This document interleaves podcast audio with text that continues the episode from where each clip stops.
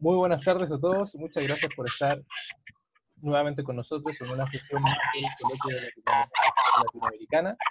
En esta oportunidad eh, nos está acompañando Laura del Río de Argentina. Ella va a ser la moderadora de esta sesión y la ponente en esta sesión va a ser Clara Moncada desde México. ¿Qué tal, Clara? Entonces, eh, en esta sesión vamos a hablar sobre, bueno, Clara nos va a presentar un tema sobre GeoGebra 3D, y es un tema muy interesante en la comunidad GeoGebra porque eh, fue una de las vistas de GeoGebra, del software, eh, más esperada.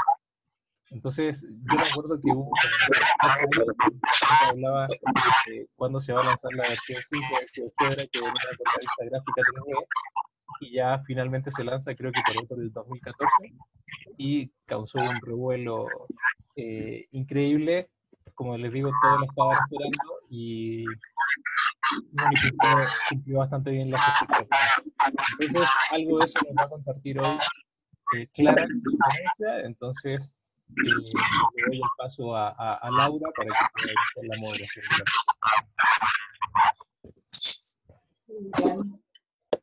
Ahí, ¿Me escuchan bien, no? Sí. Bueno, voy a hacer las presentaciones. Eh, nos acompaña hoy eh, Clara Mungada, es doctora en Educación Matemática por la Academia de Ciencias de la República Checa, cuenta con 36 años de experiencia como docente y actualmente se desempeña como profesora en el Departamento de Ciencias Básicas del Tecnológico Nacional de México en Zacatepec. Es miembro de la Sociedad Matemática Mexicana y presidenta del Instituto GeoGebra de Zacatepec, donde imparte talleres sobre el uso de GeoGebra y también organiza el Día GeoGebra dos veces al año. Además, se desempeña como formadora para toda la comunidad a través del Instituto GeoGebra Internacional. En su charla de hoy nos va a compartir acerca de dos aspectos característicos de GeoGebra, tanto como comunidad como software. En relación a la nos va a contar sobre el proceso de creación del Instituto de Zacatepec, y eh, es uno de los institutos GeoGebra locales de México.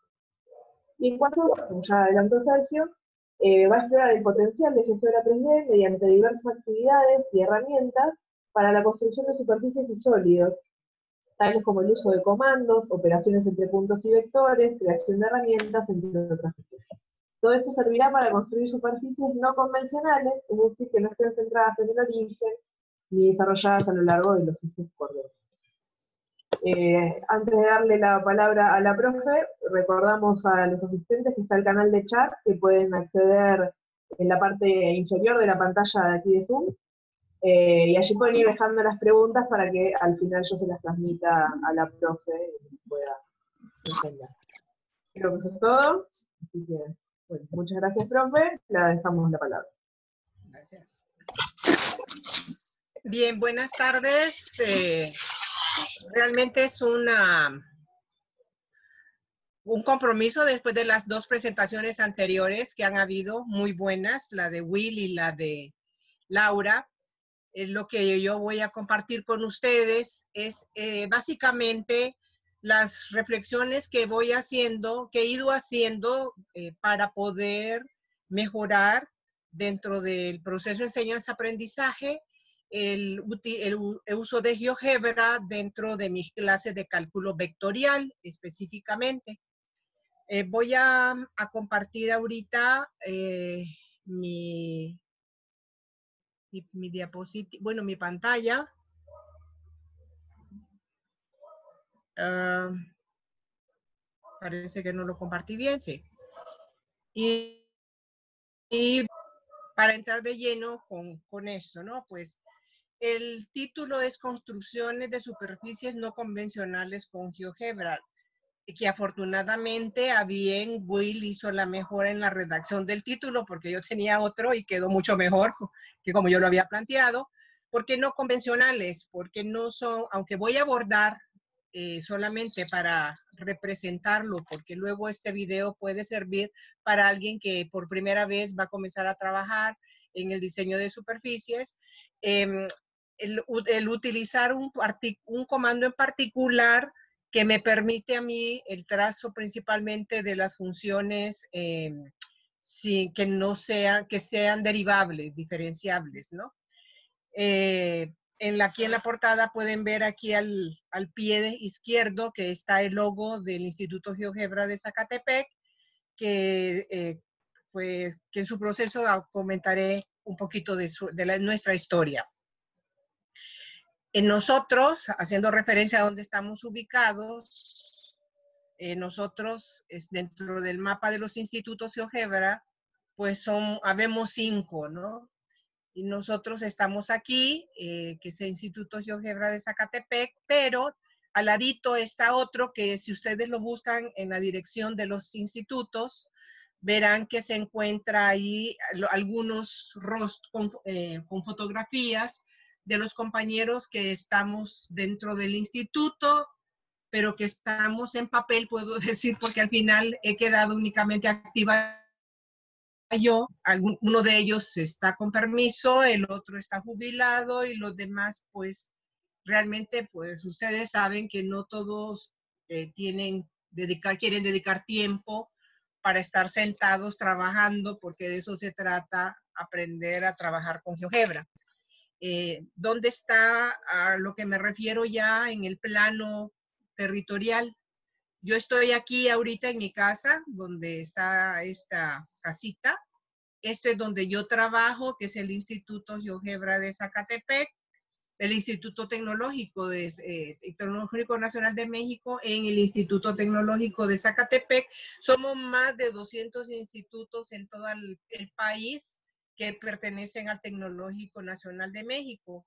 Este es el pueblito donde yo vivo, es Zacatepec, y aquí es donde está la escuela primaria Pablo Medellín, donde he sido invitada por la directora para atender a los niños de cuarto grado de primaria y prepararlos de alguna manera en el pensamiento abstracto para las olimpiadas o los concursos que se hacen a nivel primario.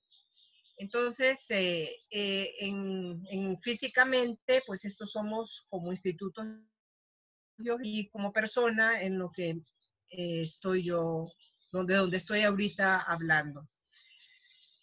El, sobre los días de GeoGebra, sobre el día de GeoGebra es, es exclusivo es para los estudiantes porque no hay interés real de parte de los docentes de mi tecnológico pues eh, explorar, investigar, ahondar más, pero no solo porque sea GeoGebra, sino que tiene mucha resistencia a la tecnología, a pesar de que se han dado cursos de acercamiento, pero no ha habido mucho interés. Más o menos, ¿qué dice la convocatoria? En este semestre, la convocatoria para ese día de GeoGebra de este primer semestre se da generalmente en el marco de alguna actividad académica o congreso. Y en este caso, pues fue en el marco de un congreso internacional que se celebró en abril y para el día martes. O sea, es un solo día en el cual los alumnos defienden lo que ellos presentan. Ellos presentan eh, una, una aplicación con a través un documento Word donde viene el proyecto, las diapositivas las entregan el día que se Anteriormente un jurado analiza previamente eso y el día 2 de, de abril fue cuando se hizo la defensa de esos proyectos que presentaron los alumnos. Generalmente siempre se le da un premio por parte de la escuela, pero de manera personal y de mi bolsillo, pues yo les doy además un premio económico a los muchachos, porque ellos trabajan solos sin necesidad de tener asesoramiento de absolutamente nadie. Aquí podemos ver algunas imágenes de algunos chicos que han participado eh, y también algunos jurados se pueden apreciar ahí Aquí están otros chicos donde las autoridades de mi escuela les, les entregan premios. Estos son otro conjunto de chicos que recibieron en alguno de sus momentos premios. Estos son otros. Y, eh, y aquí, pues, algunos conjurados. En esta presentación hubo poca participación. Y estos son otros chicos de, que también tuvieron premio en la última eh, presentación de defensa de proyectos para el Día de GeoGebra. Los proyectos consisten, no son no son, no se le da un problema. Ellos deciden qué problema es el que podrían aplicar de lo que ha resultado muchas cosas interesantes porque son alumnos de diferentes ingenierías. Y eh, a veces los de electromecánica presentan temas muy interesantes utilizando contenidos de su materia, no necesariamente de matemáticas, eh, para el modelado, ya que existe un concurso a nivel nacional que se llama, es concurso de los, eh, solamente para estudiantes, cada año se celebra y dentro de los requisitos ellos tienen que hacer además un modelado utilizando GeoGebra. ¿Qué, es lo que hemos hecho como, como nosotros como Instituto GeoGebra? Bueno, hemos participado en congresos, eh, diferentes congresos. Por un lado, los congresos que se dan a nivel internacional dentro de la escuela y fuera de la escuela. O sea, en el 2015 fue el CITID,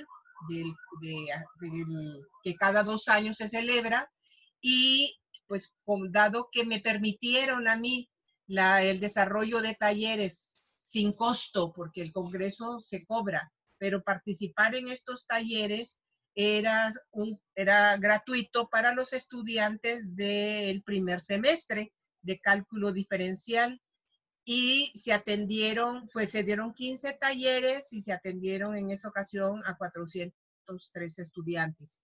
Además, se participó en tres conferencias, yo en dos y otros compañeros que los convencí, porque estábamos jovencitos como instituto y todavía algunos pues se animaban, pues dieron el uso de GeoGebra en estadística, en álgebra lineal y otro en soluciones de sistemas de ecuaciones. Entonces, sí, eh, eh, a partir de ahí, como hubo bastante interés por parte de los estudiantes, pues entonces mostraron más resistencia a los maestros para que se estuviera trabajando con ellos. Y por, sin embargo, sí se logró que en ese congreso el nombre de GeoGebra apareciera. Pero todas las actividades relacionadas con GeoGebra que se dieron fueron eh, gratuitas, se cobró absolutamente nada. Eh, como parte de los talleres. Y eh, se ha participado en otros congresos dentro del tecnológico, de, dentro del país, dentro del estado y también coincidimos en el de Colombia con algunas, verán algunas caras conocidas por aquí, eh, cuando fue en Medellín el Congreso Latinoamericano. El, ah, dentro, de la proyección que se ha dado eh, del instituto a otros tecnológicos hermanos, se han dado eh, cursos al Instituto Tecnológico de Aguascalientes, eh, al Instituto mismo del Tecnológico de Zacatepec, al Instituto Tecnológico de Reynosa, ahí se han dado dos talleres, y en el Instituto Tecnológico de Chilpancingo. Estos talleres han sido dirigidos a docentes y no necesariamente de maestros que imparten eh, eh, matemáticas, sino que también del área de computación, de otras carreras, ¿no? Y, por ejemplo, en el de Reynosa, en el segundo, esta maestra se le dio una certificación de, por eso tenemos eh, que se han dado a tres personas, se ha certificado, pero a ella fue como usuario, ¿por qué? Porque su desempeño fue de, en excelencia. Estas dos personas más, este es maestro del área de ingeniería civil y esta maestra es del área de química y bioquímica. A ella se le dio también, a ellos dos tomaron un diplomado que yo diseñé para, y fue en línea, y como formadores de GeoGebra.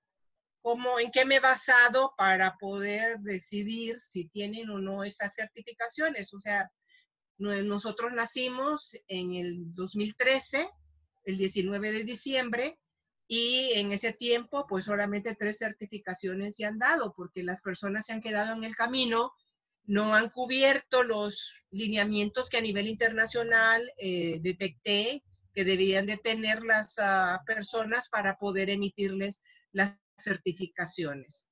Entonces, esta maestra del área de química y bioquímica, la maestra Laura y el, y el maestro Cervantes, ¿no? Ellos sencillamente eh, aplican GeoGebra, no son de mi departamento, son de otras áreas, pero eh, valió la pena el esfuerzo que ellos oh, hicieron.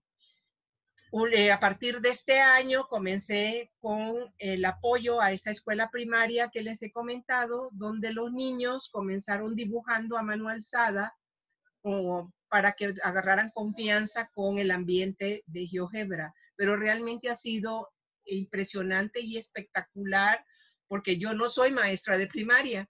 No, bueno, ni siquiera soy maestra. Yo entré a la universidad a estudiar matemáticas entonces, para mí fue un reto muy grande porque he tenido que investigar mucho cómo podía ser para atraerlos y atraparlos.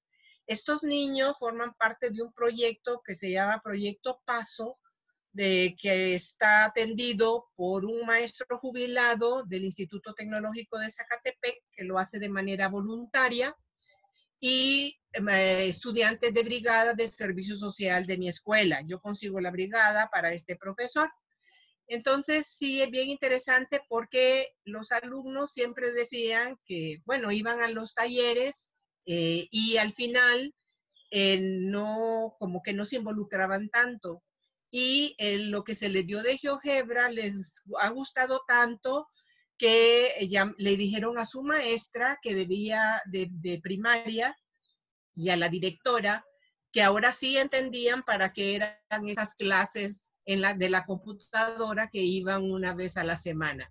Yo solo voy una hora a atenderlos, entonces en una hora tengo que hacer eh, magia y malabarismos para tratar de que ellos comprendan muchas cosas en poco tiempo y realmente sí ha habido un buen resultado. Hemos cerramos ya justamente el día lunes pasado no con la construcción de triángulos, sino que llevo las aplicaciones ya realizadas y sobre ellos ellos ya comienzan a construir triángulos con otras figuras y la idea es desarrollar un poco más su razonamiento abstracto, como les digo, para que participen en estas actividades de primaria. Eh, pasando ya a lo que se refiere al tema que vamos a abordar, eh, sí es muy importante eh, resaltar en lo siguiente, ¿no? Que, que la intención, ¿por qué construcciones en 3D?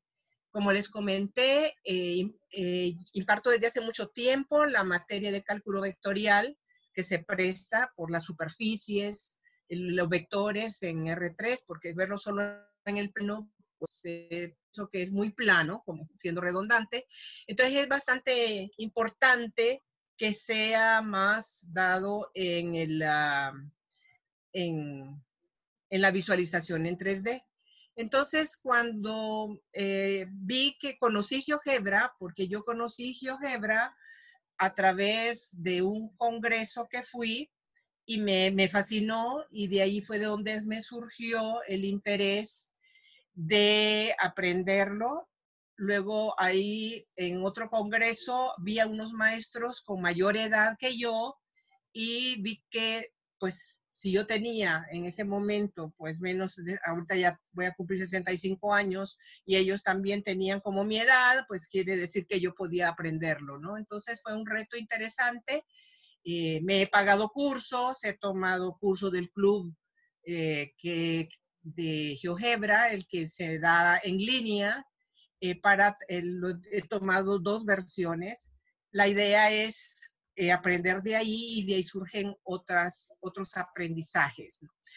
Por otro lado, el reto que se me presenta a mí es por el modelo educativo que tenemos y no solo eso, que en el modelo ahora se implementa la formación de los estudiantes para un futuro cercano ya que ya se vive de la cuarta revolución industrial. Entonces, sí, realmente es ah, eh, interesante comenzar a pensar en otras estrategias. Eh, leyendo un poquito a, a Schwartz y a este niño eh, y, otros autores, eh, Reagan, etcétera, en su libro de que se llama Aprendizaje basado en el pensamiento, cómo desarrollar en los alumnos las competencias del siglo XXI, trae en el capítulo de enseñar a pensar con destrezas. Entonces, dentro de los tipos de pensamiento que él se maneja, está el pensamiento eficaz, que parte de las partes al todo. Y dentro de las preguntas que se plantea, dice qué parte forma el objeto, la otra, ¿qué ocurriría si falta, eh, falta eh, uno, una y una palabra, una letra de más de esas, una de esas partes? Eh, ¿Qué función tiene cada una de esas partes y cómo interactúa las distintas partes para que el objeto sea como es y haga lo que hace? Entonces, aquí me omití un, cerrar el, signo de pregunta. Aquí, eh, GeoGebra permite, a través de los objetos, mover, quitar, eh, principalmente, por ejemplo, cuando estamos en las, las producciones de las curvas planas, de curvas paramétricas, y, hace, y mover en una, una de las funciones involucradas y cómo, qué es lo que ocurre, cómo se desplaza la gráfica, que eso no lo podemos hacer en el pizarrón. Entonces, en cierta manera, al hacer el análisis de las partes y el todo, en, eh, en qué parte forma el objeto, pues hay que identificar las partes. Entonces, se puede, GeoGebra permite que nosotros identifiquemos en esos objetos cada una de esas partes y moverla como querramos, da, volverlo dinámico. ¿En qué ocurriría si faltara una parte? Entonces, pues yo se apaga o enciende el objeto que está construido para determinar, o sea, para que se vea qué es lo que ocurriría si esa parte falta. ¿qué, ¿Qué función tiene cada una de las partes? Entonces nos ayuda a determinar la función de cada parte en relación con el todo porque es una, una función paramétrica o una función o una superficie en, la cual utilizo un deslizador para que haya variantes. Eh, y también en cómo interaccionar las distintas partes para describir cómo interactúan esas distintas partes hablándolo, porque en la medida de que el estudiante con sus propias palabras puede hablar lo, sobre el conocimiento, es que se ha empoderado de ese conocimiento. Y la verdad que lo importante aquí es eh, atrapar al estudiante dentro de su entorno multimedia que generalmente convive con los demás. Bien, entonces, abordando sobre el tema de las superficies en GeoGebra, eh, quiero resaltar que traté de hacerlo lo más corto posible para no extendernos tanto tiempo. Em, en las superficies con GeoGebra bueno, lo puntualicé en, en, paso 1, 2 y 3 en relación para tener el, el, planteamiento de esta participación. En el paso 1, que es desde la entrada, todos sabemos que desde la entrada yo puedo escribir la regla de correspondencia de la superficie definiendo una función de z igual a un f de xy y consiste en definir la superficie como regla de correspondencia de manera explícita o implícita. Y dependiendo de la vista en que tengamos, pues me, me puede aparecer lo que me interesa. O bien como herramienta de superficie. En ese caso utilizo en entrada, eh, utilizo el comando eh, del, y escribo, por ejemplo, la superficie que quiero, la función, el ángulo o la superficie, la curva, el ángulo y la recta sobre la cual gira, o la superficie, las expresiones y los parámetros que involucran.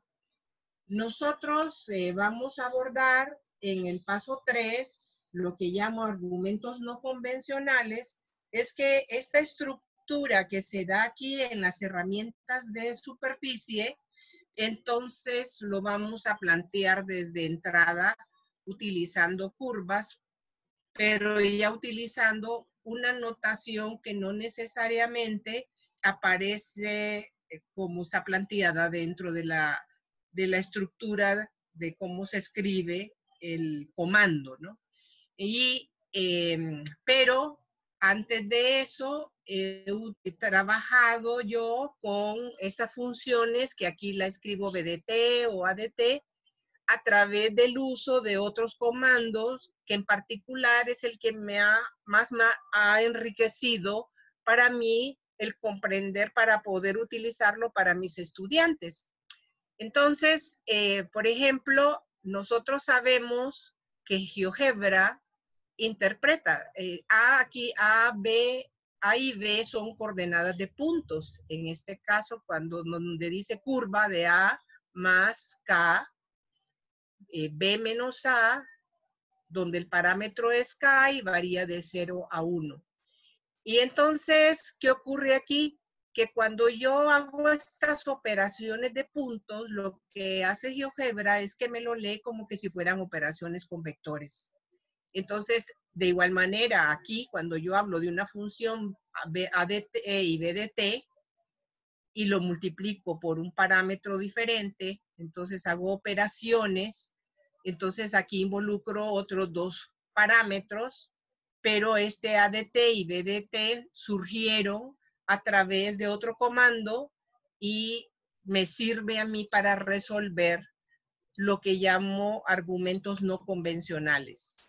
O sea, porque la interpretación es que generalmente esto, lo que estoy dando, si yo hago una diferencia de puntos, es como que si tuviera una diferencia de punto inicial y final de un vector y así obtengo lo que corresponde a fijo, porque A y B pueden ser puntos eh, libres en cualquier lugar del, espacio.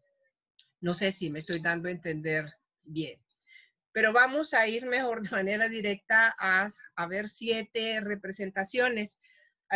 algunas de ellas ya las tengo adelantadas para no robarme tanto tiempo.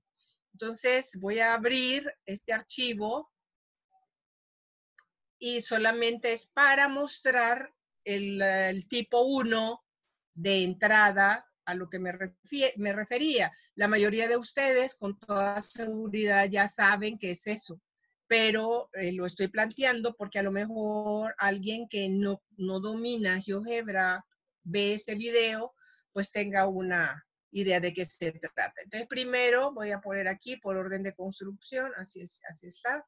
Entonces, tengo primero esta superficie. ¿Cómo hice? Pues me fui a entrada y lo que hice fue introducir este comando para el, que es el comando de GeoGebra, para que me dé esa gráfica de esa superficie. Eso es lo tradicional. O sea, pues eso no es convencional. Entonces, eh, voy a apagar y voy ahora a ver otro, tipo de función que sería esto que se genera a través cuando se ven curvas de nivel, se le explica al estudiante cómo se forman cada una de ellas y si yo la voy levantando un valor z de altura, se construye esa figura. Entonces aquí eh, la idea es que es una representación convencional porque yo lo que hice fue representar las superficies a través de escribir en la entrada la regla de correspondencia de esa función.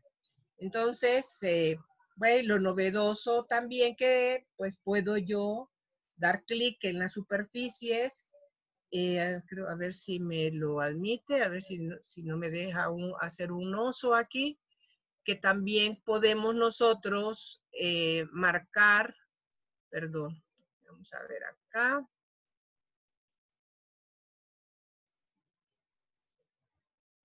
No se dejan. Quedaron aquí ya. Eh, puedo yo em, marcar una y la otra y se supone que me tiene que dar la curva que corta, pero no se quiere dejar. Vamos a ver qué está pasando. Y estas son cosas que se le explican al estudiante para, no lo hice anticipado para hacerlo ahorita, para que se quedara la representación, pero veo que como que no lo vamos a poder hacer porque no se deja. Bueno, la intención con el uso de, esto, ya los que dominan y han estado GeoGebra, estoy viendo, estoy en etapa tradicional ahorita en esta parte, en el punto uno, es que selecciono las superficies y lo que hace es que me remarca la, donde se interceptan cada una de ellas, ¿no? No me lo está permitiendo ahorita GeoGebra. Desconozco por qué se me puso mañoso, pero vamos a ver si lo hago así. Otra vez. Bueno, no se deja. Ni, ni lo puedo mover. Ni lo puedo moverse, como que se me congeló. Bueno, entonces eh, la idea es que si yo selecciono, estando en la vista 3D y selecciono las superficies que aparecen, se va a remarcar una nueva función en la cual va a aparecer eh, sombreado también la, nueva eh, ecuación que corresponde a la intersección de esas superficies. Eh, casi todo les hice todo el proceso, pero en este lo omití porque pensé que no era necesario. Bien, una disculpa, pero bueno, así es esto. No lo voy a guardar, me voy ahora con la versión a través de utilizar el comando de superficies.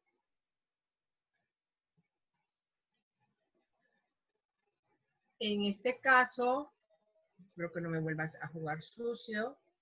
En este caso, nuevamente está por orden de construcción tengo yo esa curva y eh, vamos a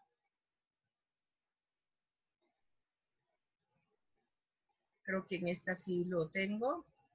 Aquí lo que se hizo fue definir eh, la superficie de una función eh, para que gire un ángulo de 2pi sobre el eje de las X. La verdad que este es el primer caso, no le puse sobre el eje de las X, pero en automático GeoGebra lo anota, ¿no? Entonces, eh, la otra, esta que es, en esta otra, es interesante mostrarle al estudiante que lo que hice fue la misma función, la puse sobre el eje Z y lo que me aparece es, más que nada, aparece una eh, superficie, ¿sí? Entonces, sí es ah, importante que el estudiante pues pueda visualizar, permítanme, me voy a ir otra vez para acá, pueda visualizar, um, vamos a ver aquí, pueda visualizar que dependiendo del eje que yo utilice, entonces a veces lo que me va a aparecer es una cosa inesperada, ¿no? O sea, ellos esperaban que apareciera una curva de esa manera, entonces pues no nos dio tal cual. Luego hice exactamente lo mismo con respecto al eje de la Y y ahí sí los alumnos observaron que lo que tenemos ya es otra, una superficie, eh, un paraboloide acostado sobre el eje. Entonces, el, contraste entre un eje y otro a lo que se, obtenía con respecto a Z, eso no se suele visualizar eh, eh, generalmente en clase de esa manera y utilizando GeoGebra lo podemos interpretar. Pues estoy, insisto, retomando algunas cosas que esto es muy elemental para los que, para la mayoría de los que están escuchando, pero sí pienso que lo importante es que quede para que los que por primera vez exploran también vean lo que es la diferencia si yo estoy cambiando de un eje a otro eje, ¿sí? Es muy diferente. O si pongo Z, que cómo se me construiría lo que estoy representando. Entonces, vamos ahora aquí, en este caso, retengo esta, esta curva, pero esta curva no es más que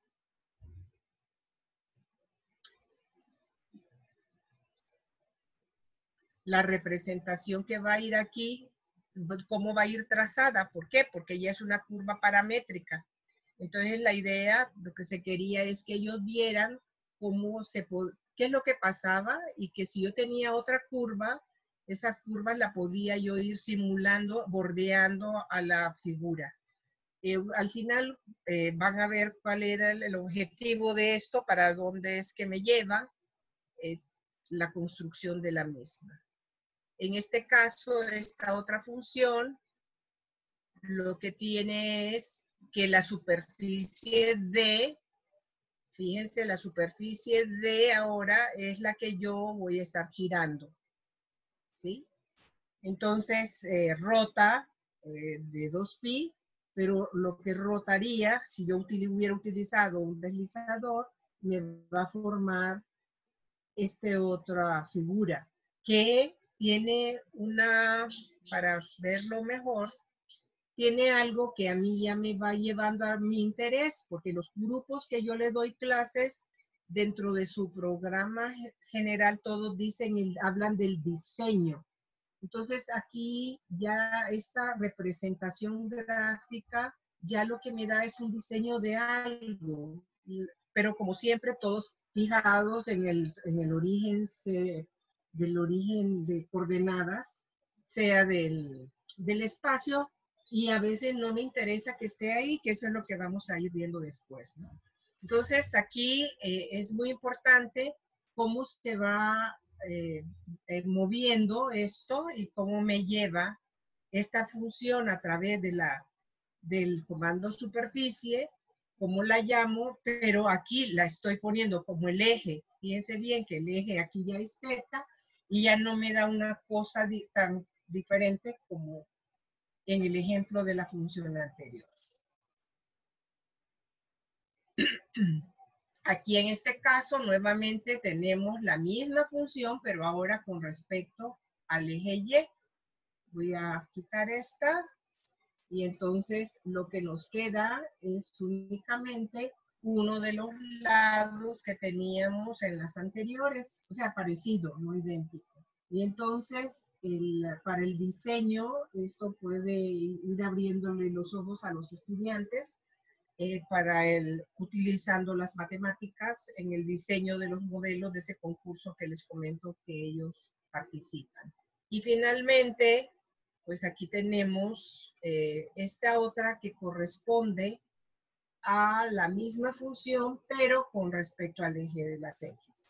Entonces, la representación es, distinta, es si comparamos esta con esta, es, eh, nos da como que si fuera un vaso de que puedo agarrarlo del pie el, dentro del enfoque eh, gráfico, ¿no? Entonces, la idea es que los estudiantes pues visualicen esto. Vale resaltar que en este caso, por ejemplo, que tenemos, que es el eje de las Y, em, cuando tengo algún diseño que surge a partir de un plano y que voy a formar una superficie, si está sobre el eje de la Y quedaría acostado y lo que hago es que utilizo la configuración que tiene la vista gráfica 3D para, para que el eje de la Y sea el que quede en vez del eje de la Z de manera vertical. Bien. Entonces, ah, cierro esta. Creo que esta estábamos en la 2. Tengo que ir más rápido. Vamos con la 3.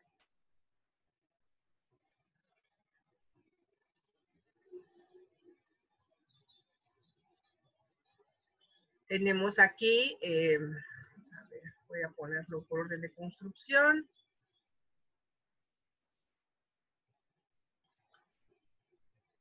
Esto surge a partir de escribir, eh, comenzando ya un poquito a lo no convencional, a escribir la superficie y utilizo dos parámetros. El parámetro que multiplica a la función y el parámetro que es dentro del argumento de las funciones.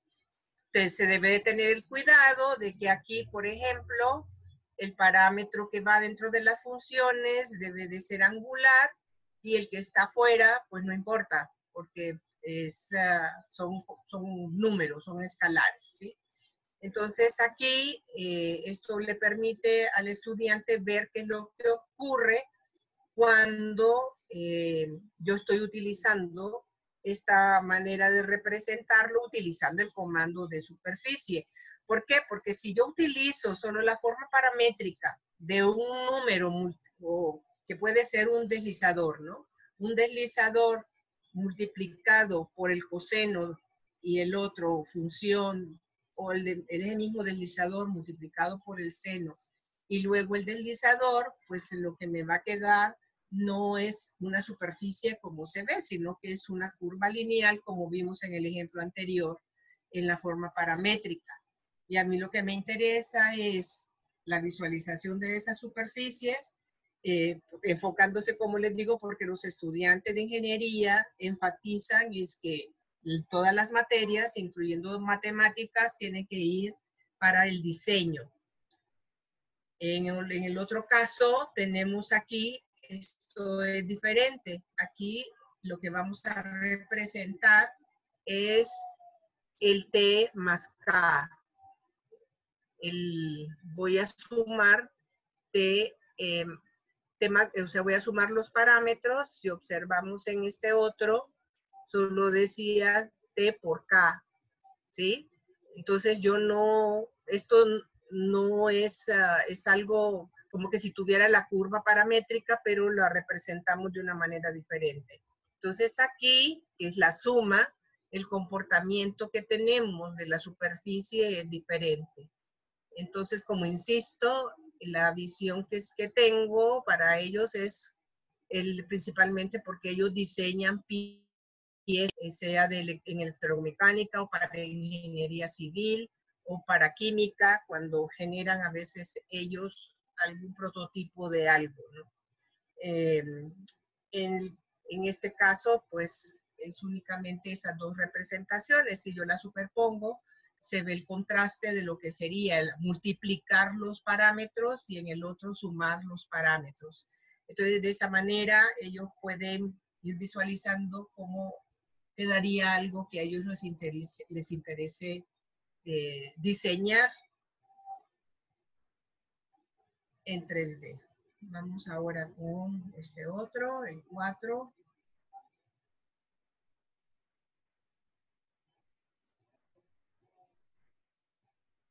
Bien, aquí ya es donde viene un poquito más interesante. Pongo este punto porque este punto está en el primer cuadrante. Quité los ejes del plano eh, por facilidad Así yo sé que aquí estoy en el primer cuadrante. A ver, creo que no, creo que ahí no está en el primer cuadrante. Déjeme ver. No, está en el tercer cuadrante. Pero generalmente pongo los puntos eh, en un primer cuadrante para ubicarme. Pero aquí, bueno, el objetivo y la intención es diferente. Entonces, voy a representar esos, esos tres puntos que los pongo aquí, los dibujo en el plano. Y ahora utilizo esta función por la función poligonal que está aquí. La función poligonal, eh, y aquí vamos a entrar un poquito a lo no convencional, eh, me da a mí una representación, ¿sí? Eh, no diferenciable en los valores. Si yo después a eso utilizo em, otro punto para trazar una recta que me va a servir a mí como eje de simetría. Entonces, em, voy a ahora generar una superficie alrededor de ella. Esta superficie está definida aquí, ¿sí? Entonces tengo, no sé qué hace ahí, pero cancelar. Déjeme ver. Bueno, tengo esa superficie que va a ir sobre ese eje. Entonces se me genera la superficie aquí. Entonces aquí lo, lo interesante es lo siguiente.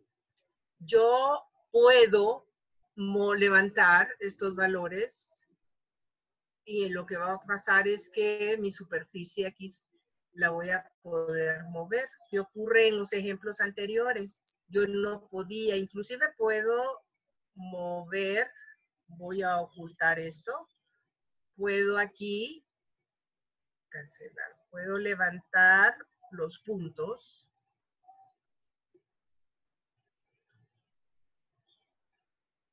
Puedo levantar los puntos y ahora vamos a, a representar y lo que nos queda es esto. Entonces yo puedo aquí mover mi eje y eh, de simetría para esa superficie que había creado. ¿sí? Entonces, el, si yo vuelvo a, al punto anterior, vamos a ver aquí.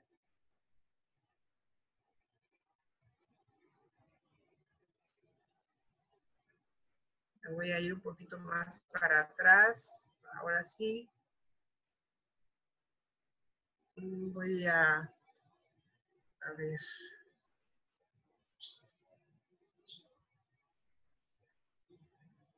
Vamos a ver aquí, que lo quiero tener todo otra vez ahí. Muy bien. Entonces, eh, vemos que eso, si yo lo hago de esa manera, generando así las superficies y con un eje diferente al sistema de referencia, a los ejes del sistema de referencia, eso me permite, si yo muevo, me permite visualizar cómo se mueve, cómo se deforma, lo que no puedo hacer generalmente utilizándola como la manera anterior que había, lo, lo convencional que llamo yo. Entonces, em, y además se vuelve, sería no diferenciable, porque como vimos aquí, perdón, aquí, la, la curva tiene este pico. Y a veces queremos algo suave. Entonces, viene ahora el uso de otra aplicación. Eh, vamos aquí, por ejemplo, aquí tenemos este comando que para mí es lo máximo. Me he enamorado, no he encontrado, Laura, una traducción a eso. Y es el es, spleen, spline, que de los eh, que lo que hago es que eh, a partir de los mismos puntos que ya tenía, los escribo y cierro. El 3 se pone en automático porque lo que me da es una curva paramétrica y ella le pone el grado para aproximar la curvatura. Entonces aquí, cuando,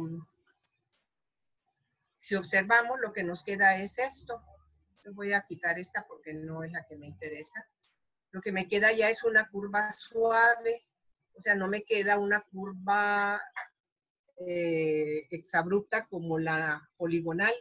Y a veces cuando yo quiero, por ejemplo, modelar, tengo un vaso, una imagen de un vaso o un frasco o una, y quiero repetirla y generar su superficie dentro de la, vista 3D, hacerlo con la función eh, poligonal no me la deja tan perfecta como utilizando spline. ¿sí? Entonces, eh, que las curvas, ahí es donde para mí comienzan las curvas no convencionales que espero pues que quede un poquito mejor explicado. Aquí, por ejemplo, ya tengo esta curva. Esta curva es muy diferente a esta otra curva. O sea, si la observan, quedan huecos, ¿no? y es normal porque aquí pues quedan estos huecos y a mí lo que me interesa es el diseño de algo continuo. Entonces, en, las curvas eh, no eh, convencionales no puedo hacer esa curva suave y de igual manera que levantaba y movía, o sea, aquí yo puedo mover y ampliar, puedo hacer un jugar con, con la superficie que he generado porque esto me da la superficie que he definida, que he definido utilizando ya la curva paramétrica, pero que la curva paramétrica se da a partir del comando spline. Eh, no, Pues si continúo, por ejemplo, vamos a quitar esto. Continúo también, em, en el caso de tener una circunferencia, fácil no, porque generalmente nosotros cuando representamos un toro, el toro lo hacemos pues centrado en el origen y el toro está dado ahí eh, fijo y no lo puedo mover, aunque use deslizadores, no lo puedo mover como yo quisiera. Pero aquí eh, también eh, no estoy usando spline para este caso porque pues hago la figura y ahora genero lo que sería el toro. Entonces, igual yo puedo mover el toro, puedo ampliar esto utilizándolo, puedo levantarlo y eso no lo puedo hacer, no he podido al menos hacerlo yo de una manera. Si lo centro en el origen y cambio las longitudes de los radios involucrados, no me permite, no tengo esa facilidad. Entonces, a esto es lo que yo comienzo a llamar no convencional. Obviamente, también aquí yo podría, eh, por ejemplo, este punto, eh, lo muevo, pero si observan el comportamiento, no es un comportamiento que tengo con los otros puntos cuando o sea, al momento de formar o deformar, como cuando tengo las otras figuras, ¿no? Entonces, sí es muy importante que esto visualizarlo a lo que yo llamo justamente las curvas no convencionales y ver que puedo aquí levantar las, los puntos que había tenido aquí en el plano, los puedo levantar y comenzar a hacer, eh, volverlo dinámico en el espacio, cosa que es imposible también hacerlo en el aula. Y esto facilita mucho para los estudiantes en cuanto al diseño de los concursos que principalmente tienen que trabajar o para las materias, las otras materias que llevan en paralelo. Esta es, creo, sin herramienta Vamos, ahora, ya no me acuerdo si, cuál, si este ya lo dice, el 5, vamos a ver no llevo la cuenta.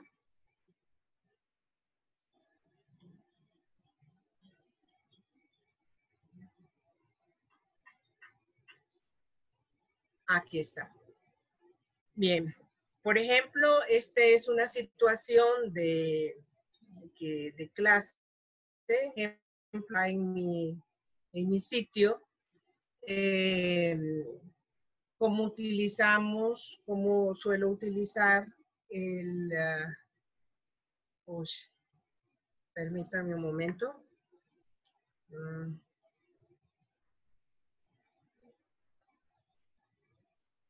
Voy a volver a poner esto en presentación. No voy a cerrarlo porque ya no me dejó. Voy a volver a poner en presentación. Sí. Aquí eh,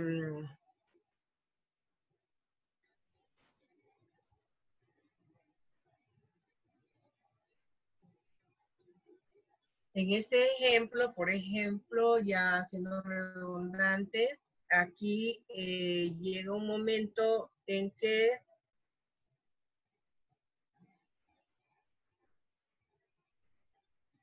yo utilizo aquí la curva paramétrica y aquí utilizo spline.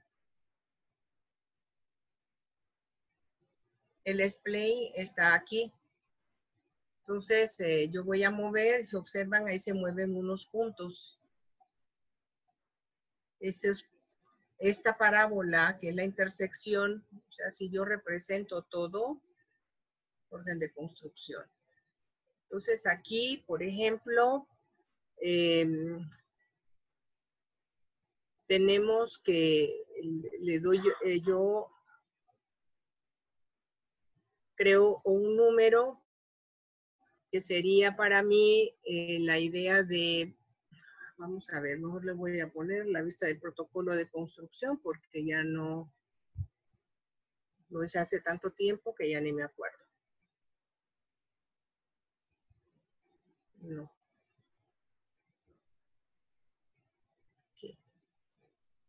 Ya.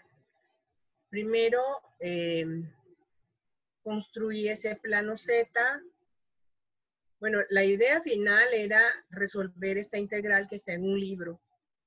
Y entonces, para encontrar el volumen que está alojado bajo z igual a x y que está delimitado por x, x igual a 4 menos y cuadrado y z igual a 0. Entonces, es cierto, he visto en la comunidad que ya hay unas aplicaciones de cómo ya hechas y solo cambio la función y me, y me lo, se me resuelve. Pero definitivamente a mí esto no me, no me sirve. Yo necesito que el estudiante sepa el diseño de eso para poder que ellos puedan diseñar luego en GeoGebra. Entonces, el, aquí me apoyé también eh, con Explain. Estas, observan estos que están aquí, eh, son ese explain de las coordenadas de puntos que aparecen, ¿sí? Entonces, aquí tengo explain y aquí tengo explain, está en lo que está en negro. Y este punto, estos coordenadas de puntos, eh, son los que se mueven y están definidos de manera diferente. Si observo aquí, es explain de ciertos puntos y aquí explain de otros, pero corresponde a curvas diferentes, por eso, ¿no? Entonces, las funciones que se generan, también yo la puedo poner un punto desde el origen y generar vectores que vayan desplazándose desde el origen hasta esos puntos que están ahí. Esos puntos son estos que están en, en color naranja, ¿sí? Entonces, el, estudiante puede comprender también cuando se trata de las curvas paramétricas que yo puedo trazar, cómo, puedo, cómo se traza la línea, el contorno de la línea a través de la terminación de la punta de la flecha donde están los vectores. Y en paralelo, pues también a la larga, eso me servir, como en este caso, para la construcción de, de, del sólido que me interesa a mí representar. De todavía esto está, falta mucho que mejorar porque aquí está, esto que está sombreado no debería de aparecerme todo, solo me gustaría que apareciera hasta acá. En su momento lo tendría yo que mejorar. Eh, aquí es donde yo quiero que observen que, por ejemplo, ya aquí cuando defino superficie, la superficie ya comienza a ser em, construida desde la entrada, pero de manera ya no convencional. Y entonces es donde, em, es donde tuve que hacer un juego de estar sumando, restando para que al final me quedara lo que yo quería. Entonces, eh, eso no me llevó realmente un día, sí me, me, ocupó bastante tiempo y luego para eh, asimilarlo bien y podérselo explicar a los estudiantes por qué y por qué las variantes de los parámetros siempre van a ir entre 0 y 1. Entonces, en los casos de los ejemplos que hemos realizado. Esto es más que nada ilustrativo al final para lo que a mí me sirve eh, ir trabajando con esto, ¿no? Entonces, eh, si nos vamos uno a uno, creo ese plano, creo, inserté la, imagen, eh, crié este otro plano, fui definiendo eh, todo, todos los planos, luego crié lo que es esa parábola para 3D,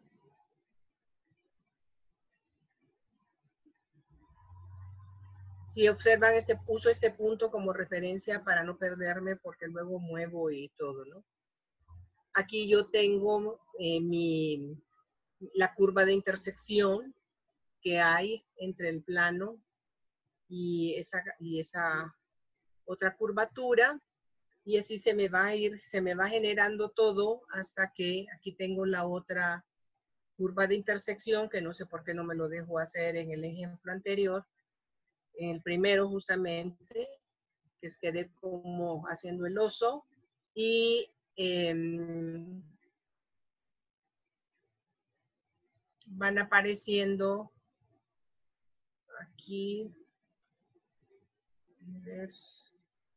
aquí van apareciendo eh, las coordenadas, las funciones, creo que tengo ocultas las coordenadas de puntos porque es el que subí yo a, a la plataforma. Entonces creo que las coordenadas de los puntos no están porque los he de haber puesto como auxiliares. Vamos a ver. Aquí. Vamos a ver los puntos. Sí, puntos, puntos aquí, sí están auxiliares. Vamos a que se pongan visibles. Y entonces tenemos um, aquí los puntos que, se que, que, me han permitido ir generando la construcción de todo lo demás.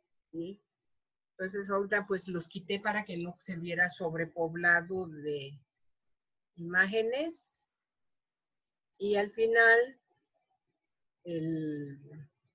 la intención es generar ese spline para que me quede a mí esta curvatura y poder ir quitando todo lo demás hasta que al final me quede justamente lo que a mí me interesaba y voy borrando el resto, ¿sí?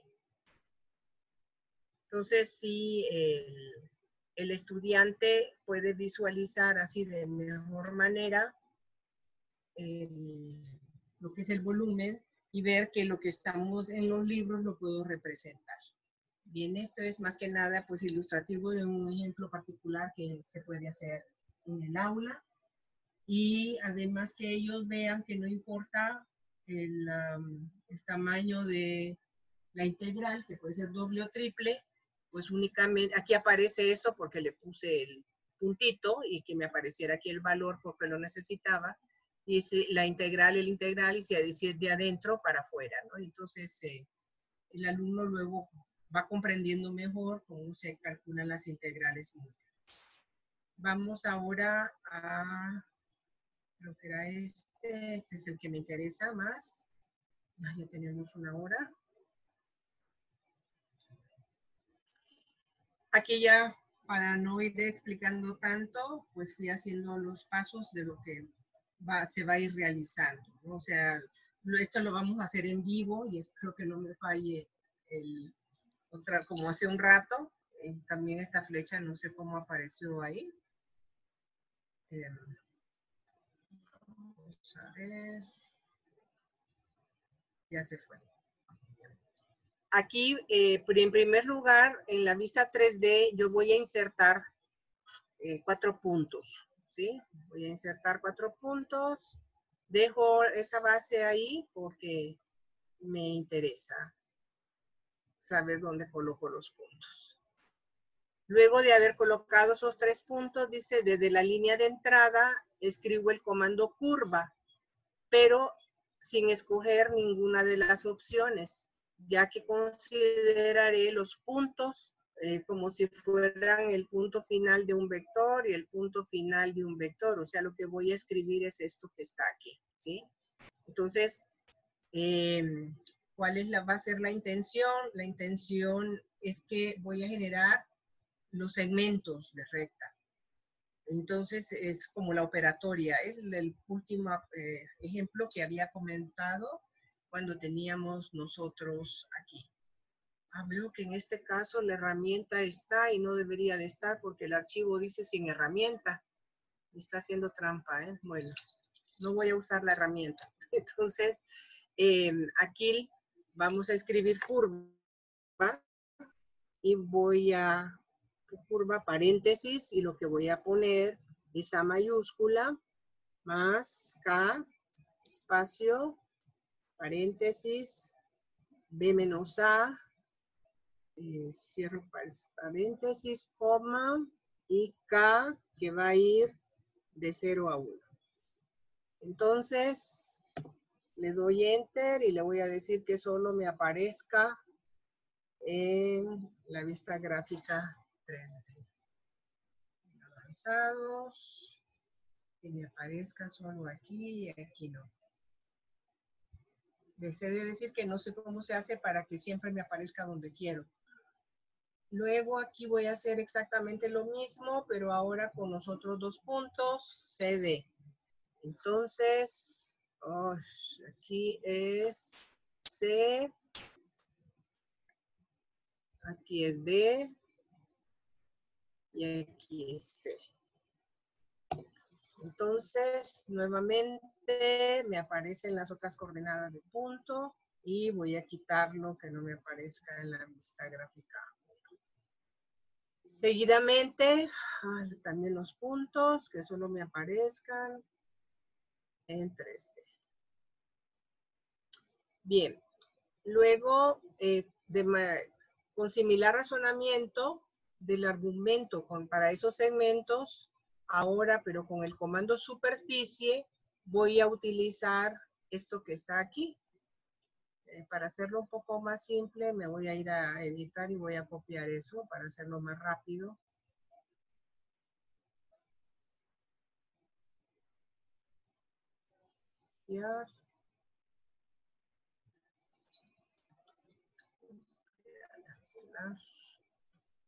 Y lo voy a pegar aquí. Y entonces aquí me hago referencia, estoy usando la superficie, pero ya no estoy usando ninguna de las opciones que aparecen ahí. Y aquí tengo esta función, esta curva paramétrica con, con esta otra, y lo que estoy haciendo es como una, una operación de, de funciones, ¿sí? Y le vamos a dar enter. ¿Qué pasó? Que no me está aceptando algo. Ah, aquí es que está pegado, perdón. está. Y lo que hace es que me genera esa superficie. La vamos a poner un poquito más bajo. Em, ya teniendo yo esa superficie, um, vamos a, voy a mover estos puntos que están aquí porque lo que interesa es que el estudiante manipule la superficie, ¿sí? Entonces lo subo, lo subo, lo subo y lo subo.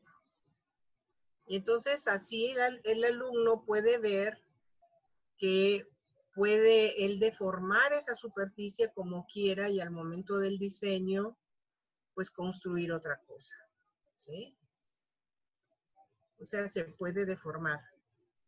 Entonces, lo que está pasando aquí es que ya no estamos trabajando con una superficie definida y concreta de plano, de paraboloide, o cualquier cosa, o paraboloide hiperbólico, sino que es la superficie que el estudiante quiere. Entonces, eh, al finalizar, al mover estos puntos, yo puedo inclusive cambiar la trama que está ahí.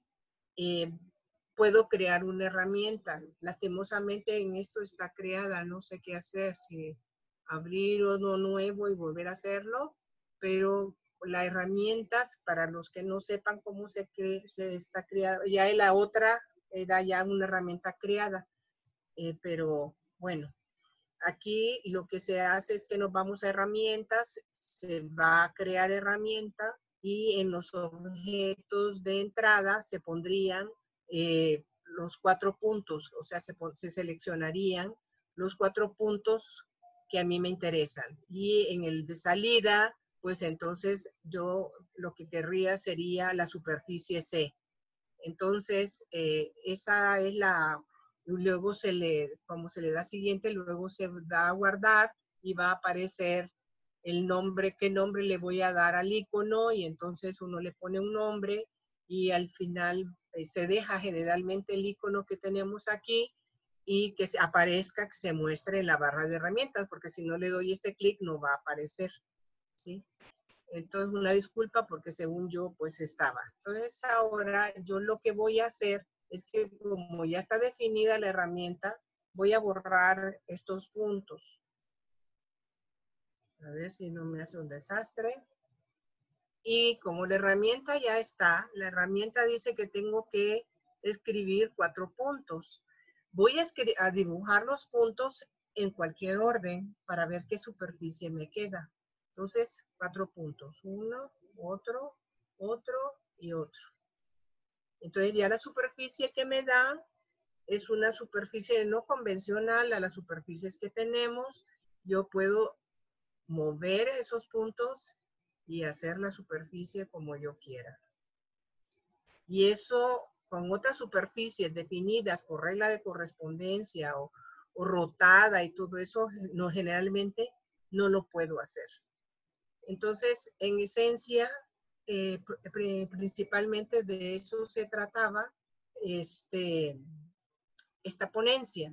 Eh, vale resaltar que pues yo pensaba que si terminamos un poquito antes de las 10 horas, podía ser un ejemplo adicional eh, en blanco, subiendo una figura, bordeándola, utilizando el explain, porque aquí yo lo que quiero que también visualicen, voy a borrar esto, es lo siguiente. Supongan que yo tengo varios puntos. Este punto, ah, voy a ponerlo aquí, los puntos. Bueno, aquí, punto aquí, este punto aquí, este punto aquí. Y yo puedo seleccionar los puntos y subirlos a, la entrada. Ay, no me los quiere aceptar. Ahí está. Ahí se escribe explain, paréntesis, le doy enter y me queda esa figura.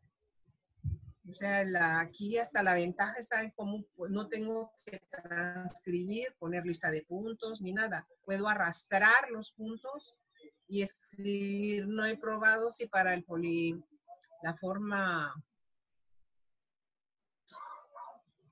¿Dónde estoy? A ver. A ver. Permítame un momento. Propiedades. Voy a quitar esto. A ver, a ver, a ver, que solo se vea el aquí. Ya. Entonces aquí, y los puntos también, que solo se vean ahí. Entonces la idea es que utilizando Explain, pues se pueda hacer algo más suave principalmente, ¿sí? Yo esto lo puedo mover y eh, puedo, inclusive si lo quiero cerrado, voy a voy a, poner esto con sombra, voy a repetir aquí.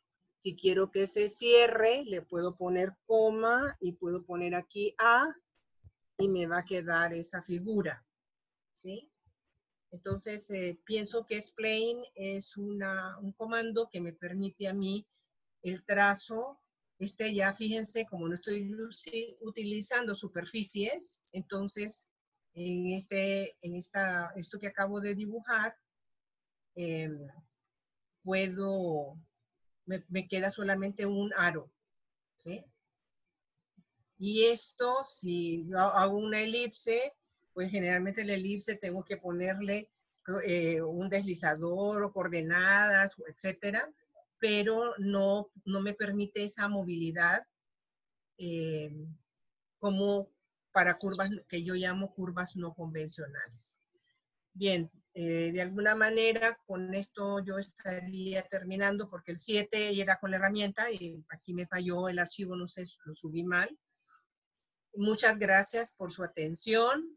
Esta es la dirección en Facebook del Instituto GeoGebra de Zacatepec, que como les digo, nació el 19 de diciembre, bajo, después de tres meses de luchar, porque si no fue fácil, con la ayuda del Instituto GeoGebra de Celaya, que ellos me orientaron, Fabián me orientó muchísimo y también me orientó muchísimo Stephen Jules, a quien les agradezco. Y bueno, y luego Marcus, pues que también dio respuesta pronta. Esta es eh, mi dirección en GeoGebra. Esta es la dirección del correo electrónico de GeoGebra, mi correo electrónico, mi Skype, mi Twitter y mi Instagram. Bueno, chicos, muchas gracias por su paciencia. Ay, eh, con esto estoy terminando. Ahora me voy a salir de quitarles la pantalla y volvemos a... Hola. Gracias por su paciencia. Bueno, muchísimas gracias, Clara. Muy interesante la, la ponencia que nos compartiste. Eh, Quisiera, no sé si hay algunos comentarios o preguntas para la profe que los vayan poniendo en el canal de chat para que se las podamos transmitir. Eh, yo anoté una pregunta mía eh, de la primera parte de, tu exposición, eh, que preguntabas de los días GeoGebra que organizas. Los alumnos son los que hacen las presentaciones allí. Sí, son los estudiantes los que participan, ellos deciden qué problema, pero tienen que presentarlo como proyecto con toda una metodología de proyecto, tienen que presentar también la diapositiva que van a defender y la aplicación a esta demostración. Ellos lo hacen sin asesoría, porque yo no les explico nada, yo no soy parte del jurado, y claro, eso al fin de cuentas le da una constancia de participado o constancia de primero, segundo y tercer lugar, eso les sirve a ellos para su currículum. Entonces, sí es ah, eh, la participación de los chicos es voluntaria además, no es obligatoria. los compañeros que me apoyan eh, para como jurado, que algunos pocos trabajan con GeoGebra, otros tienen experiencia en la presentación de proyectos y generalmente son cuatro, dos hombres y dos mujeres. Entonces, yo no participo porque no puedo ser juez y parte y entonces me gusta estar al margen, pero no logro todavía enamorar a mis compañeros, no me canso, seguiré en eso eh, para, que, sí, para que se dé mayor participación. Por ejemplo, ya ahorita para, para el mes de octubre, en la última semana de octubre, primera de noviembre, es la actividad académica de mi escuela y ya se define ahí en la fecha para el día de GeoGebra del siguiente periodo. Estaba silenciada, pero ya me dieron voz nuevamente. Eh, la otra pregunta que, quería hacerte es si, tenés idea o alguna hipótesis de por qué e, esta resistencia que mencionaste de, tus colegas locales respecto de utilizar las tecnologías en el aula. Eh, la situación, bueno, no les gusta salir de su estado de confort. Por ejemplo, recién me compré un libro que lo compré porque vi la videoconferencia mientras estoy en la caminadora, veo alguna videoconferencia y eh, me llamó la atención la, y hablaba de un libro que él escribe, que son sus experiencias. Compré el libro y cuál fue mi sorpresa, que el libro trae imágenes de video, si uno baja la aplicación, en realidad aumentada. Entonces es una cosa impresionante para mí, porque a mí me asombran esas cosas. Las compartí a algunos compañeros de mi departamento y me dijeron, así muy secos, cada loco con su tema. Entonces, me doy cuenta que no les interesa a ellos lo, novedoso. Mientras tanto, a mí me preocupa que tengo 65 años, que aprendí a, a trabajar con tarjetas perforadas, no puedo enseñar de esa manera, tengo que sumarme a la tecnología y estoy formando chicos que van a vivir la cuarta revolución industrial o la quinta, digamos. Entonces, yo tengo que cambiar, incorporar otras herramientas y ahorita estoy con el tema de la realidad aumentada con GeoGebra, ¿eh? no crean que me quedo de brazos cruzados. Entonces, sí es importante para mí eh, el, reto. Ahorita, si hay oportunidad, podré, voy a, ya me inscribí para, nunca doy veranos porque me doy de vacaciones, pero ya convencí a mi esposo que no salimos de vacaciones porque quiero dar el cálculo vectorial con laboratorio. O sea, ya le he dado con laboratorio, pero desde el sismo se suspendió y ahorita quiero probar eso de otra manera más intensa para, para que también eso me permite que haya más estudiantes que participen en la convocatoria del Día de GeoGebra. Es con plan con maña. Bueno, mi admiración por todo lo que estás haciendo en un ambiente con tanta resistencia. Tenemos también aquí un mensaje de José que dice, mil gracias por dedicarte tiempo a impactar a los estudiantes de nivel primario elemental. Ahí tienes sus mejores aprendices. Sí, es, una escuela rural, pública rural, esta es una zona pobre de, la, de aquí, muy pobre los niños, eh, no tienen muchos recursos. Yo, en verdad, mis respetos al maestro jubilado que él de su dinero les habilitó el laboratorio. Y la directora, me, yo le decía que los de chicos de servicios sociales den GeoGebra, mira, aquí están estas páginas. Y al final salí yo beneficiada que me invitó la directora a que fuera a atender a los niños de cuarto grado y nuevamente el otro semestre ya me invitaron nuevamente le envía la invitación al director porque pues tengo que ir con permiso de mi escuela, es dentro de mi horario, y entonces me arreglan mi horario de clase de tal forma que no coincida, que no choque. Pero sí es maravilloso el día lunes que terminé con los niños y les dije, pues ya es hoy nuestro último día, cuando, eh, pues todos salieron corriendo a abrazarme. Ay, es muy triste, ay, se me quiebra la voz porque fue muy emocionante, sí, la verdad. sí. Bueno, eh, y respecto de, las superficies que construiste, que son todas muy bonitas y muy interesantes para analizar, me quedó una duda en la, en la que hiciste la herramienta. Eh, ¿Por qué hacías los segmentos como curva parametrizada y no utilizando la herramienta segmento? No sé si... ah, ¿por qué? Porque quiero, porque no sé, eh, expuse ese ejemplo pero cuando lo construyo, no construyo necesariamente un segmento. Puedo construir otra cosa, ¿sí? Por eso empecé y hablé del spline antes con una primero como rectángulo, o sea, como segmentos y luego como curva. El spline es una curva suave y eso me permite dar un toque, eh, un canto rodado a la figura, no tan rígido como queda en el poligonal. Y nuestros chicos a veces necesitan curvas suaves y yo no sabía cómo hacerlo y sí me costó mucho. Y pude ver que también puedo subir una imagen de lo que sea, de una, vasija o lo que sea, y utilizando Spline, me primero trazo los puntos perfectamente, utilizando Spline y después poniendo acción de Spline generada por Spline en una superficie con un eje para ese objeto, me queda el diseño, la repetición del mismo de mejor manera que utilizando la conexión de puntos de manera eh, poligonal que lo hace con segmento. Sí. Pero no necesariamente tiene que ser con segmento, ¿sí? Eh, ¿Qué más? Entonces tenemos algunos mensajes de felicitaciones y de agradecimiento, colegas que comparten que también trabajan con realidad aumentada.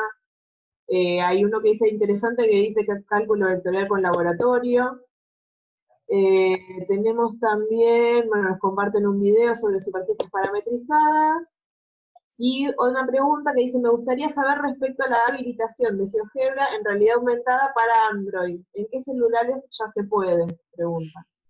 la verdad es que eh, soy un vacío en realidad aumentada todavía. Sí, me mandó eh, uno de los chicos que utiliza mucho GeoGebra, de los que están en Twitter, de los que más son expertos, no me acuerdo su nombre, voy a ver si lo encuentro. Em, ellos em, me, mandó, creo que se ha pedido Berskinstein, algo así, que tiene un nombre muy raro. Él me mandó el enlace de del arco core para que lo descargara y todo. Ya hice la descarga, pero me dice mi celu me dice el software que mi celular no es compatible con eso. Y mi, mi tablet tampoco me lo permite, no es compatible con eso. Entonces, de momento yo, pues me da mucha pena, no podría ayudarlos con realidad aumentada, pero si en algún momento yo sé algo, pues con mucho gusto yo comparto, ¿no? Porque para, para eso es esto, ¿no? Sí, lamento no poder darle una mejor respuesta, pero sí sé que por Colombia ahí andan casi volando con realidad aumentada, ¿se he visto? Creo que Camilo hace muchas cosas interesantes.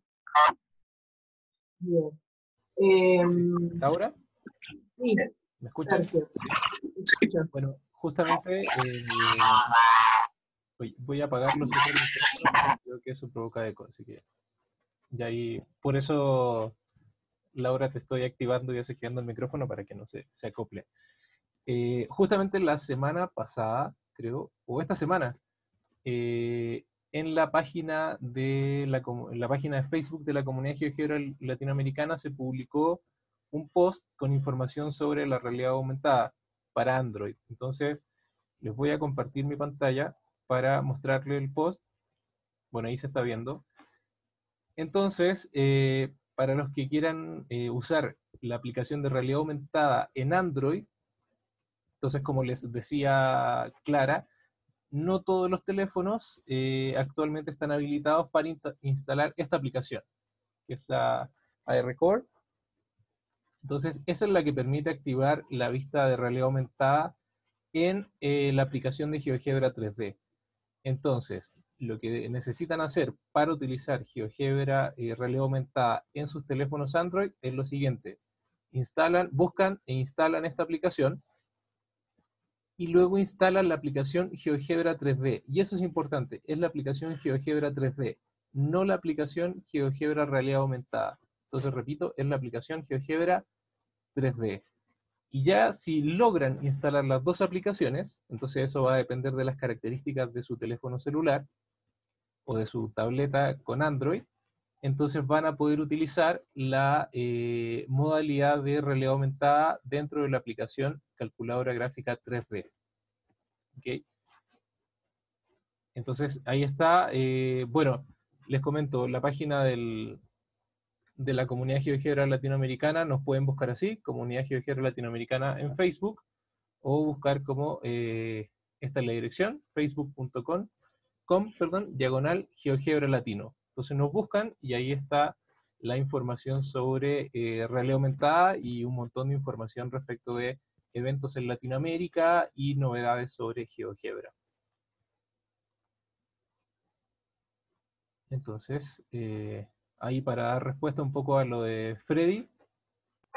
Entonces, Laura, ya Bueno, gracias. Eh, sí, de todas maneras yo tengo el mismo problema que tiene Clara, que mi celular no admite la ARCore, y al menos en, en Argentina a la gran mayoría le sucede, así que supongo que tendremos que esperar a un recambio de- tecnológico. Eh, hay una lista de celulares bastante acotada en las que funciona, yo en algún lado la tengo, si, si después me quieren escribir un mail la busco y se las comparto, porque ahora encima no la tengo. Tenemos algunos comentarios más en el chat. Eh, dice Sandra, los archivos de GeoGebra se pueden guardar en Word para llevarlo a mis estudiantes. Es que hay lugares donde no hay computadoras ni internet. Sí. Ah, eh, no, lo que hay una opción, hay una opción que si puedes subir a la plataforma de la comunidad GeoGebra, la aplicación luego la puedes descargar para que en el formato portátil. Es lo más, y se puede, ese, en la USB donde se descargue, puede ser una USB que se pueda visualizar en el celular porque en archivo Word no, lo que es único que se puede hacer es impresión pantalla y pegar, pero no, no funcionaría porque, porque la extensión son GGB y entonces necesita el ambiente de GeoGebra. Entonces lo único que se puede hacer es, si se hace en casa, es subirlo y luego hay ya eh, memorias USB que traen doble conector uno para computadora y otro para celular, y llevarlo uno en el celular si es que quiere manipularlo y luego darle copia a los chicos. Es eh, lo único, pero en Word no, se, no es posible. O sea, no es, bueno, es, no es posible en ninguna otra eh, formato que no sea GGB, solo en GGB. ¿Sí contesté la pregunta? Creería que sí. Eh, o sea, sí se puede poner una imagen, pero no va a tener la, el dinamismo y la interactividad. Ah, Sí, creo que, que se puede eh, incorporar Applet GeoGebra a PowerPoint. Eso tengo entendido que se puede hacer. Entonces, yo le recomendaría a la profesora, que ahora olvidé su nombre, eh, a la profesora Sandra, que pudiera revisar cuál es la integración que se puede hacer entre PowerPoint y poner eh, Applet GeoGebra dentro de PowerPoint. Según entiendo, eso se podía hacer hasta algún tiempo. Entonces, eh, yo no uso PowerPoint, entonces no uso ni Word ni esas cosas, entonces no lo, no lo sé de primera fuente, pero tengo entendido que, que, se, que se puede hacer eso. Así que le, le recomiendo a la profesora Sandra que pueda probar eso, PowerPoint y GeoGebra. Bien, otra pregunta de José. Dice, ¿cuáles son las superficies no convencionales fundamentales o comunes más relevantes? ¿Cuáles son las que? Las superficies no convencionales, fundamentales y, o comunes más relevantes. No, las no convencionales es, yo le llamo a todas aquellas que yo quiero hacer y que no tienen un formato específico de GeoGebra.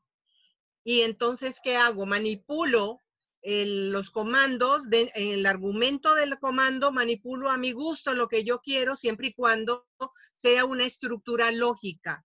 Entonces, el, el último ejemplo que hice fue tres puntos y luego cerré con, lo dejé cerrado, entonces ya me quedó una figura hueca. ¿Por qué? Porque no era una construcción de superficie, no usé el comando de superficie, sino que solo era el entorno. Las convencionales son todas las curvas, el plano, lo, que, sería el- un, para- un paraboloide, paraboloide hiperbólico, todo lo que se generan a partir de, de las e elevado a la x más y más z, x más y, por ejemplo, todas aquellas funciones que tienen dos variables, porque ya si escribo e elevado a la x más y más z con z, pues ya no ocuparía una dimensión adicional y eso no lo tiene todavía GeoGebra. Algún día ¿no? vamos a tener cuarta dimensión, espero yo, ¿no?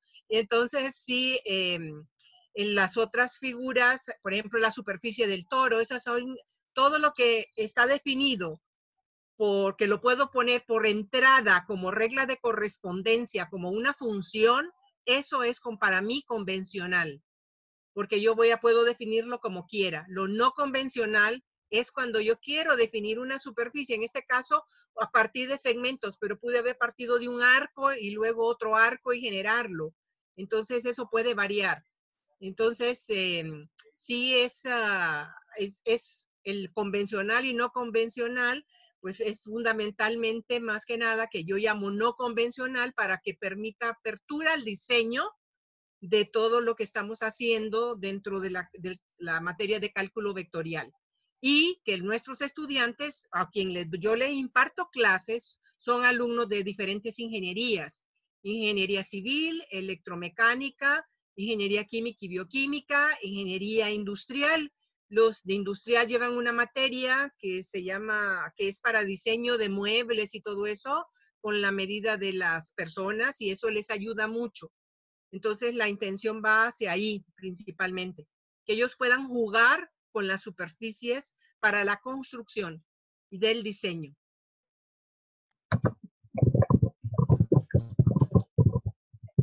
Estoy- hay otra pregunta, pero le estoy repreguntando a quien la hizo porque yo no la entiendo, te la transmito.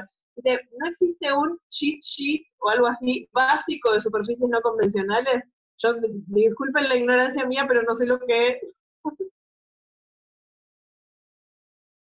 Lo no convencional eh, se, se, se construye a través, para mí, porque lo uso muchísimo, de definir una función a través de puntos utilizando el comando spline y no el poligonal, porque el poligonal me da muchos eh, picos en la curvatura y lo que quiero son superficies más de como cantos rodados, que sea más suave totalmente. ¿Por qué? Porque a veces en el diseño los alumnos es donde se han encontrado tropiezos. Hacer un diseño con picos, entonces eso no, entonces eh, no les favorecía. Pero sí se, sí se utiliza de tanto en tanto. Para los tornillos, por ejemplo, un tornillo, el diseño de un tornillo, pues eso no es tan suave, ¿no? La curva no es tan suave. Pero hay tornillos que son medio redonditos por un lado, por la, por la cima, entonces ahí sí se necesita eh, tener el saberlo diseñar. Entonces el tip es no convencional, casi siempre va amarrado con explain. Que ese comando, Laura, no está traducido.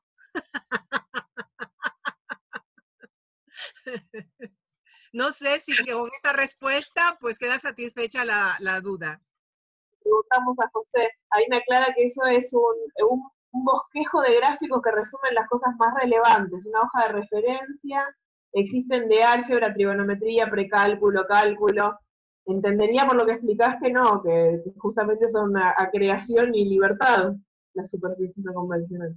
Así es, sí, ¿por qué? Porque en los otros ya GeoGebra ya lo tiene definido, ya define triángulos. Un triángulo, un triángulo es convencional, pero a veces quiero definir, quiero construir algo que sea un triángulo combo, o sea, que sea convexo, que tenga curvatura el triángulo, que lo doblo. Y eh, GeoGebra no, no construye un triángulo doblado. Eso lo puedo hacer utilizando las curvas no convencionales y es a, través de Spline. Quizá podríamos invitar a, José que se ponga en contacto directamente con, Clara para que, dado que no existe esto que, que, pide él, que yo veo que es como una especie de resumen o de formulario de curvas, eh, que lo puedan empezar a trabajar juntos. O sea, yo estoy seguro que Clara, con toda la energía que tiene, pues está muy abierta a empezar a trabajar con nuevos proyectos con, con colegas de la comunidad. Así que eh, yo invito a, José que, que, pueda escribirle directamente a, a, Clara y que luego nos puedan contar cómo va ese, ese proyecto. Claro, con mucho gusto. Con mucho gusto, a la orden. Sí. Bien. Em, ¿Cómo podría utilizar GeoGebra un ingeniero en sistemas con respecto a su carrera? Pregunta Elder. Elder, los ingenieros, bueno, los ingenieros de sistemas, generalmente yo a los grupos de sistemas que les doy clases, principalmente em, ellos eh, llevan una materia que se llama graficación. Entonces, cuando yo les muestro a ellos, y en esa materia de graficación, le dan movimiento a objetos. Entonces, lo que hacen es que utilizan a veces para las tareas y sus proyectos, no eh, utilizan la dinámica, lo dinámico de GeoGebra para representarlos. Eso lo sé porque me han pedido asesoría para esas tareas que les dejan. Y maestra, ¿cómo podría yo hacer eso? Yo solo los oriento y ellos luego se desenvuelven a través de la, de la lógica de razonamiento que su maestro le ha dado. Eh, pero mm, hay otra materia que no recuerdo cómo se llama, que también ellos utilizan eh, el movimiento y ellos también me han ido a preguntar, solo que como no, yo imparto las materias de matemáticas para ingeniería, no conozco todos los, nombres de todas las, materias de las ingenierías pero a los de ingeniero de sistemas, al menos sí sé que una se llama graficación y entonces ahí es donde utilizan GeoGebra para hacer su proyecto. No sé si en tu país eh, llevan esa asignatura que se llame graficación. La otra, eh, tengo otra limitante, yo no sé Java, ¿sí? Y ahí sí me lo pienso, prefiero aprender realidad aumentada que Java.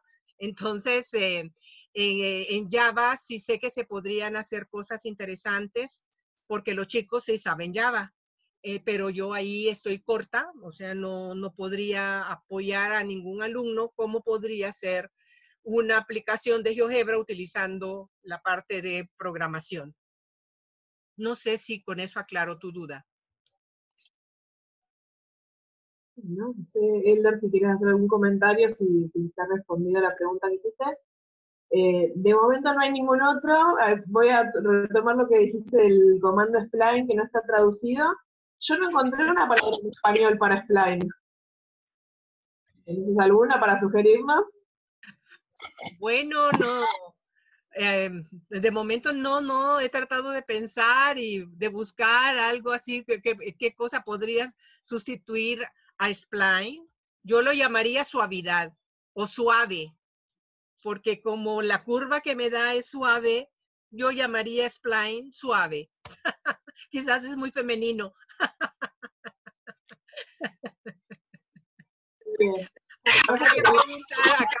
habría, que preguntarle a Fabián antes, ¿eh? Traducirlo no debe haber encontrado él tampoco, pero la nota, porque le que preguntar varias cosas, le voy, a anotar eso también para preguntarle. Sí. Según lo que estuve buscando mientras eh, estaba haciendo su ponencia, eh, el spline es un tipo de curva de Bézier. Entonces, eso es lo único que conozco. Entonces, es como una curva de Bézier de tercer grado, según lo que leí ahí, un resumen chiquitito. Entonces, pero igual, no sé si... Pues yo creo que spline, con spline queda bien, no sé si habrá que traducirlo o no, porque curva de Bézier, pues ya es muy grande, es muy grande, la, es muy extensa la frase. Y curva no se puede porque ya existe curva. Sí, sí. Muy bien. Eh, había una pregunta más, me parece, por aquí, se me fue para arriba. Eh, Camilo pregunta, en el subcampo matemático del análisis numérico, ah, no, no es una pregunta, perdón, es un comentario. Un spline es una curva diferenciable definida en porciones mediante polinomios. Sí, lo que no he encontrado en, lo, en donde se habla de estas curvas es otro nombre que no sea spline. Porque sí. por en español le llaman así, así que lo podemos inventar, pero Ah, internamente entre nosotros. Bueno, no sé hay, que no hay otros comentarios y otras preguntas, así que Sergio, no sé si quieres agregar algo. Muchas gracias, Clara, por, por el tiempo y la ponencia. No, muchas gracias a ustedes por su paciencia de escuchar. Fue un pequeño paréntesis entre mis locuras de aprender cosas.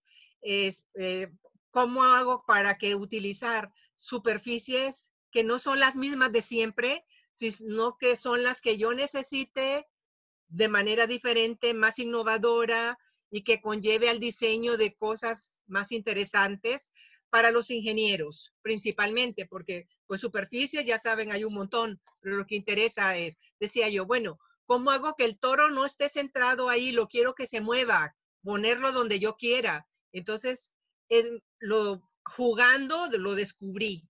O sea, son cosas así que han surgido más que nada para atrapar el interés de mis estudiantes. Sí.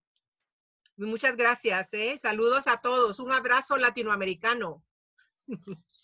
Bueno, pues muchísimas gracias a, Clara por, por su ponencia. De verdad, debo decir que este proyecto me está encantando cada vez que hacemos una nueva sesión porque pues claro, yo leo el título, leo el resumen y no llego a imaginar las cosas increíbles que, nos comentan y nos presentan los, los colegas. Entonces, cuando Clara empieza ahí a trazar como si fuera magia esas curvas así ultra complicadas, pero lo hace con, completa facilidad y sencillez, de verdad que muy, muy impresionado. Entonces, y creo que le ha llamado mucho la atención a, varios colegas eh, que están interesados en esos mismos campos. Por ejemplo, Alejandro, José y Elder nos hacían preguntas muy específicas respecto de lo que tú nos presentas. Entonces, bueno, justamente este, este espacio, el coloquio de la comunidad geográfica latinoamericana, tiene la intención de poder visibilizar lo que hacemos. En este caso, eh, Clara nos presenta qué hace ella más o menos con el Instituto GeoGebra de Zacatepec y en sus clases para las clases de matemáticas que le da a ingenieros. Y otro de los objetivos es empezar a articularnos. Entonces, si tienen eh, algún interés en seguir, eh, en, tener contacto con Clara, Clara ya nos compartió sus datos de contacto, entonces le pueden escribir con toda confianza. Y también a nosotros aquí a la cuenta de la comunidad GeoGero Latinoamericana, nos pueden escribir eh, al, Facebook, estamos súper activos, hace algunas semanas se, unió Camilo Súa de, de Colombia, y él está encargado de, de, las redes sociales de la comunidad geográfica latinoamericana y pues están funcionando, están muy activas, entonces no nos demoramos casi nada en darle respuesta. Eh, pues eso, nuevamente agradecer a, Clara por la ponencia y agradecer a, Laura del Río por la moderación, muchas gracias por las preguntas, muchas gracias por, por intencionar ¿cierto? la discusión.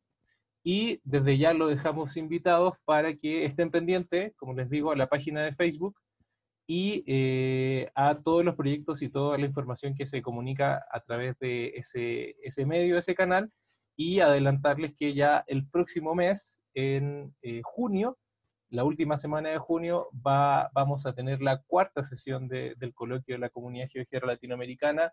En esa, en esa sesión va a estar compartiendo con nosotros el colega Gustavo Aguilar de eh, Uruguay. Lo más probable es que nos esté compartiendo algo que tenga que ver con impresión 3D y GeoGebra. Así que se la recomiendo, no se la pierdan, va a estar buenísima. Eh, algo muy interesante y muy fresco que se está haciendo en, en GeoGebra. Así que bueno, no me queda nada más que agradecer por la participación y la asistencia de cada uno de ustedes y eh, como les digo, si tienen alguna duda, alguna consulta, nos pueden escribir a, todos nuestros, nuestros canales, a Facebook, Twitter, ahora tenemos Instagram, a nuestro correo electrónico eh, y nosotros con mucho gusto vamos a estar encantados de eh, platicar y contestarles sus, sus, preguntas. Así que bueno, pues me despido, nuevamente agradeciendo y nos vemos en la próxima. Hasta luego.